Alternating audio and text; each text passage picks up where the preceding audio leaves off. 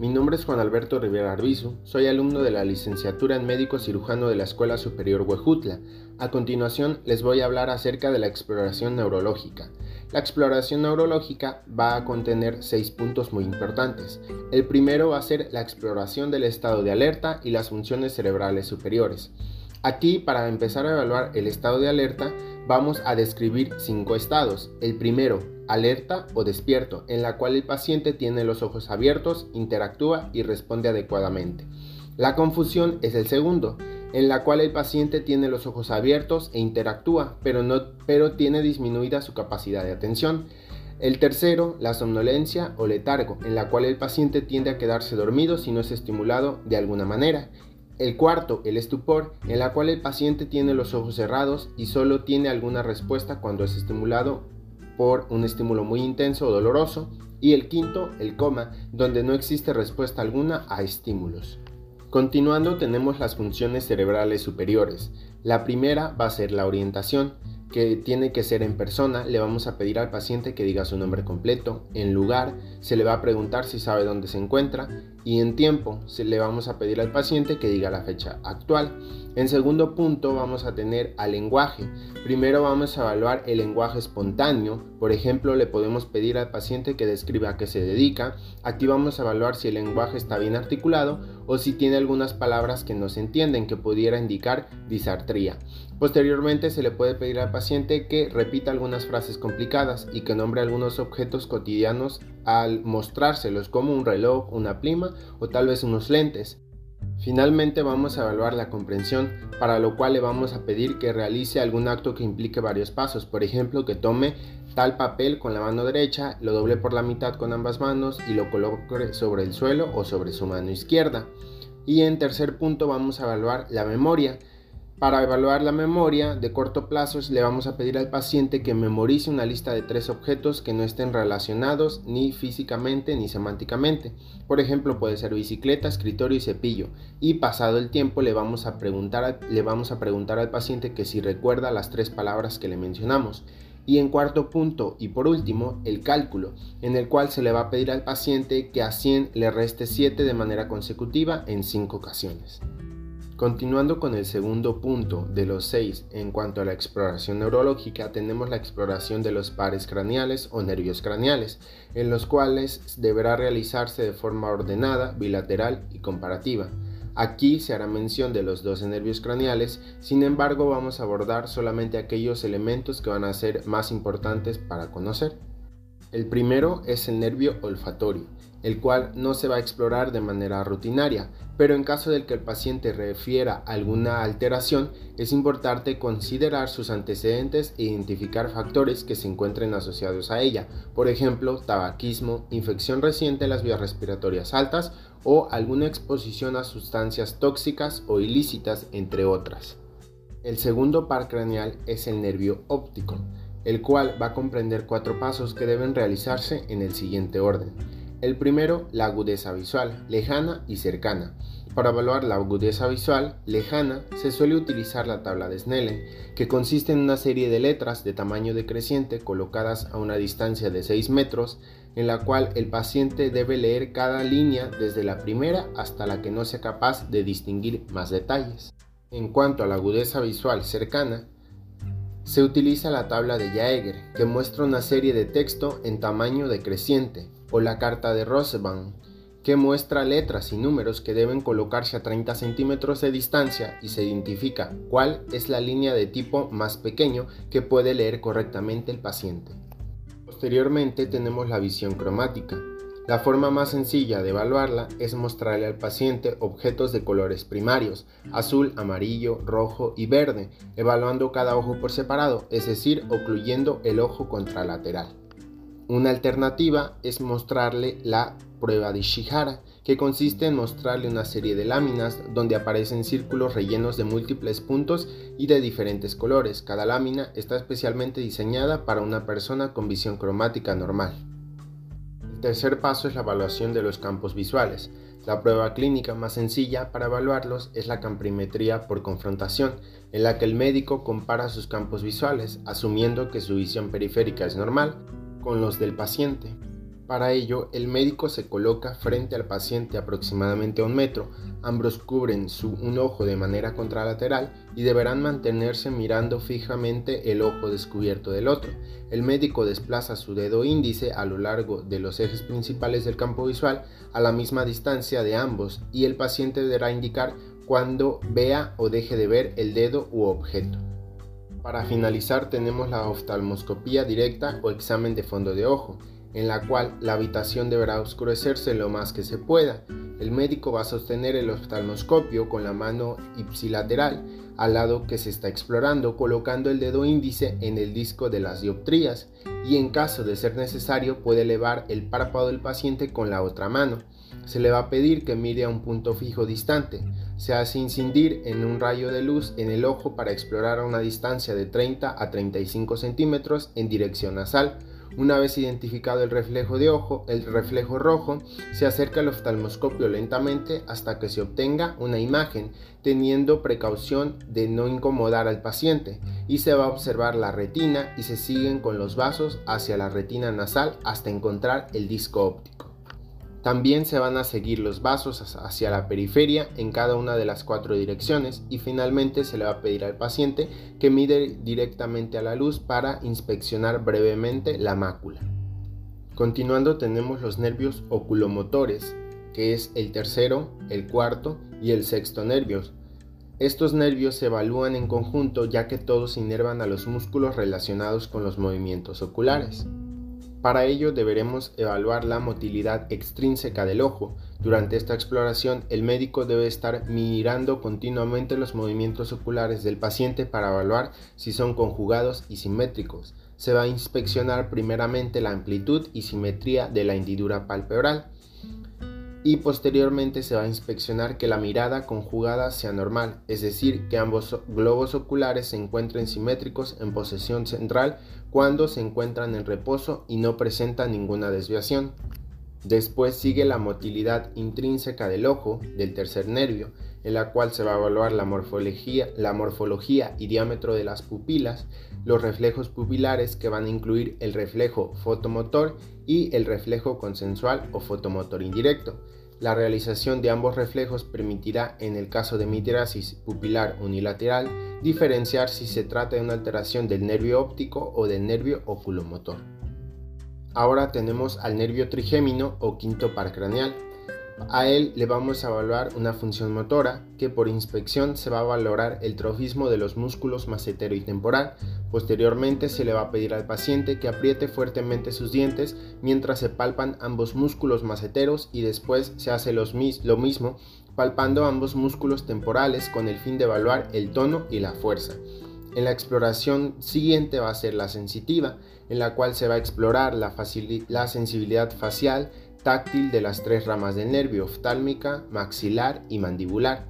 La exploración completa va a requerir la evaluación de la sensibilidad al tracto grueso superficial con un objeto delgado y romo, al dolor con un objeto puntiagudo y a la temperatura. Y le vamos a pedir al paciente que cierre los ojos y con el objeto elegido se va a tocar suavemente el territorio inervado por cada una de las ramas de manera bilateral, comparativa y de arriba abajo. El siguiente es el nervio facial o séptimo paracraneal, el cual en la exploración neurológica no se sugiere la exploración de la función gustativa. Para evaluar la función motora de este nervio, se pide al paciente que realice diferentes movimientos o gestos faciales, comenzando por la frente y terminando con la boca. Esto tiene la finalidad de identificar asimetrías faciales en el paciente, las cuales sugieran paresia o parálisis de la musculatura facial. Ahora seguimos con el nervio vestíbulo coclear u octavo paracraneal. Una manera fácil de explorar este, el componente acústico de este nervio es evaluando la capacidad del paciente de percibir el sonido del frote de los dedos del médico. Para ello, primero se le va a mostrar al paciente el sonido que debe detectar, después le vamos a pedir que cierre los ojos y vamos a realizar el sonido. Caso de que el paciente no perciba el sonido, deberán valorarse con ayuda de un diapasón la conducción aérea y ósea del sonido mediante las pruebas de Rine y de Weber. Posteriormente tenemos al nervio glosofaringio o noveno par craneal y el nervio vago o décimo par craneal. Estos se van a explorar juntos, pues inervan estructuras relacionadas funcionalmente. Para ello se le va a solicitar al paciente que diga el fonema A de manera prolongada. En caso de una paresia unilateral de los nervios noveno y décimo, se observa que uno de los pilares del paladar no se eleva, lo cual produce una desviación de la úvula hacia el lado sano. En segundo término, se va a pedir al paciente que abra la boca y se, y se toca la pared posterior de la faringe con una batelenguas. Debe observarse la contracción de las papilas simultáneamente y el reflejo nauseoso. También tenemos al nervio accesorio u onceavo paracranial, el cual su exploración consiste en evaluar el trofismo por inspección, tono y fuerza, pidiendo al paciente que eleve los hombros y gire la cabeza contra resistencia de ambos músculos. Y finalmente tenemos al nervio hipogloso o doceavo paracranial. Al dar inervación motora de la lengua se explora solicitando al paciente que la protruya y la movilice en todas las direcciones. Continuando con la exploración neurológica tenemos al tercer paso que es la exploración del sistema motor, la cual se explora evaluando cinco aspectos del músculo, el trofismo, el tono, la fuerza, los reflejos de estiramiento muscular y finalmente los reflejos anormales o patológicos. Para comenzar vamos a hablar del trofismo. Es una valoración subjetiva de la masa muscular y su volumen es dependiente de la exploración del médico, pues se realiza por una simple inspección y será este último quien determine si un músculo posee una configuración normal o si se encuentra demasiado pequeño en el caso de hipotrofia o demasiado grande, en el caso de hipertrofia y se va a conocer como atrofia cuando el músculo se encuentra disminuido en el tamaño y además se hallan datos de denervación. Ahora continuamos con la valoración del tono. La manera de explorarlo es palpando la masa muscular y realizando estiramientos y acortamientos pasivos de los distintos grupos musculares en las cuatro extremidades. Las alteraciones pueden implicar aumento o hipertonía o disminución del tono muscular o hipotonía. La rigidez suele originarse en una alteración del sistema extrapiramidal. Ahora continuamos con la valoración de la fuerza muscular. Se evalúan grupos musculares pidiendo al paciente que realice movimientos activos en primera instancia solo en contra de la gravedad y después en contra de una resistencia impuesta por el médico. La escala para graduar la fuerza muscular más utilizada es la escala de Dannes. Posteriormente tenemos los reflejos de estiramiento muscular un reflejo de estiramiento muscular es una respuesta motriz independiente de la voluntad provocada inmediatamente después de la aplicación de un estímulo mecánico sobre los tendones. Para iniciar la exploración se va a localizar el tendón del músculo a estimular y utilizando un martillo de reflejos el médico percute ya sea directamente en el tendón o indirectamente sobre su dedo colocado encima del tendón. Es importante que la percusión sea precisa, suave y rápida y se realizará de manera bilateral y comparativa. Por último, tenemos los reflejos patológicos, que son tres.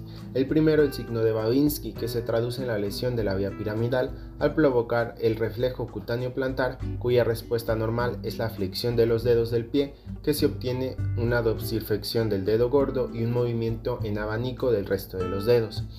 Posteriormente, el signo de Hoffman y Tromer solo se consideran patológicos cuando se asocian a otras alteraciones.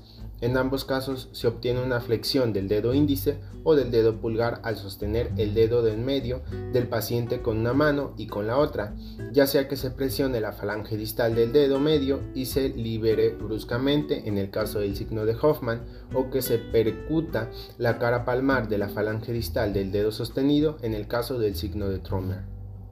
Ahora continuamos con la exploración de la sensibilidad somática, que es el cuarto paso en la exploración neurológica. Para explorar la sensibilidad podemos dividirla en superficial o exteroceptiva, propioceptiva y mixta. En la exploración neurológica nos enfocaremos en la exploración de la sensibilidad superficial o exteroceptiva. La exploración deberá, deberá, realizarse de manera bilateral, comparativa y topográficamente de acuerdo al esquema corporal de los dermatomas. Primero tenemos la sensibilidad táctil. Se puede utilizar un trozo de papel o un hisopo con que se toca la piel del paciente y este deberá indicar si percibe el toque o no. Después tenemos a la sensibilidad dolorosa. Con ayuda de un objeto afilado o un palillo con la punta achatada, se punciona la piel del paciente y este deberá indicar si siente dolor o con qué intensidad si es la misma intensidad en ambos lados. Y después tenemos a la sensibilidad térmica, en la cual se van a emplear dos objetos que tengan diferentes temperaturas, de preferencia uno frío y otro tibio o caliente. De igual manera se colocará el estímulo y el paciente deberá indicar si puede identificarlos y si es que en algún lugar lo percibe más o menos. Por último tenemos el quinto y sexto paso de nuestra exploración neurológica, que es la exploración de la coordinación motora y el equilibrio. La coordinación puede ser evaluada de manera estática y dinámica. Primero vamos a evaluar la coordinación dinámica, en la cual se van a evaluar las metrías. Para ello se puede utilizar la prueba dedo nariz, que consiste en que el médico coloca su dedo índice aproximadamente medio metro de distancia frente al paciente y le pide que lo coloque utilizando también su dedo índice y después toque su nariz esto en repetidas ocasiones y tratando de incrementar la velocidad para retar su capacidad. En segundo lugar, se explora también la diadococinesia, con la prueba de movimientos alternantes rápidos, pidiendo al paciente que coloque sus manos en los músculos con las palmas hacia abajo y después hacia arriba, pero que lo repita varias veces y cada vez más rápido. Finalmente, en este punto puede evaluarse también la marcha, una manera sencilla es pedirle al paciente que camine lentamente de un lado a otro. Vamos a observar la simetría de sus movimientos, posibles desviaciones en el recorrido y la presencia de movimientos asociados, por ejemplo el balanceo de brazos o piernas. Posteriormente se le puede pedir al paciente que camine en puntas, en talones y en tandem, siguiendo una línea recta que deberá hacerlo colocando un pie enseguida del otro de manera que hagan contacto el talón de uno y de la punta del otro en cada paso que dé. Para finalizar, vamos a evaluar la coordinación estática. Se evalúa con la prueba de Romberg. En esta prueba se eliminan las movilidades visual a pedirle al paciente que cierre los ojos y vestibular al colocarlo de pie erguido, pies juntos, brazos completamente extendidos hacia enfrente, palmas hacia abajo, cabeza un poco elevada de tal manera que cualquier alteración en la vía propioceptiva que pudiera ser compensada por el sistema visual o vestibular se pondrá en evidencia. La prueba resultará positiva en caso de que el paciente pierda el balance, es por ello que el explorador debe colocarse a su lado con sus brazos extendidos evitando que éste se caiga. Y así es como finalizamos la exploración neurológica de nuestro paciente. Muchas gracias por su atención.